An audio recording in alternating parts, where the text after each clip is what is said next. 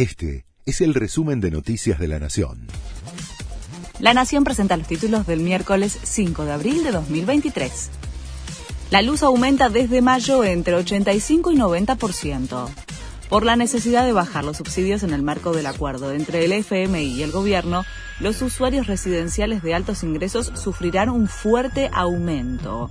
Los comercios tendrán subas escalonadas en mayo de 31%, en agosto de 17% y en noviembre de 7%. El gobierno anuncia la puesta en marcha del dólar agro. Sergio Massa dará los detalles esta tarde. Habrá un dólar soja hasta el 24 de mayo y un dólar para economías regionales por casi 90 días. El valor de ambos sería de 300 pesos por dólar.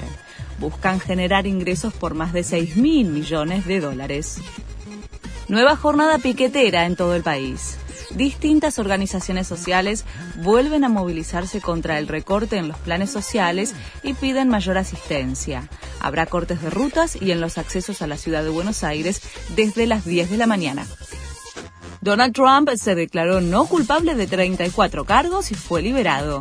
Se trata de la primera imputación penal a un expresidente de Estados Unidos.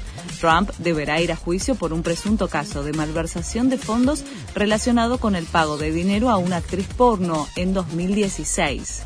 Este país se está yendo al infierno, dijo más tarde en su residencia en Florida. River debutó en la Libertadores con una derrota.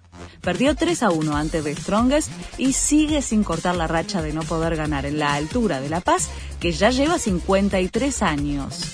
Los millonarios vuelven a jugar por la Libertadores el 19 de abril contra Sporting Cristal en el Monumental, con el objetivo de sumar para reacomodarse en el grupo D.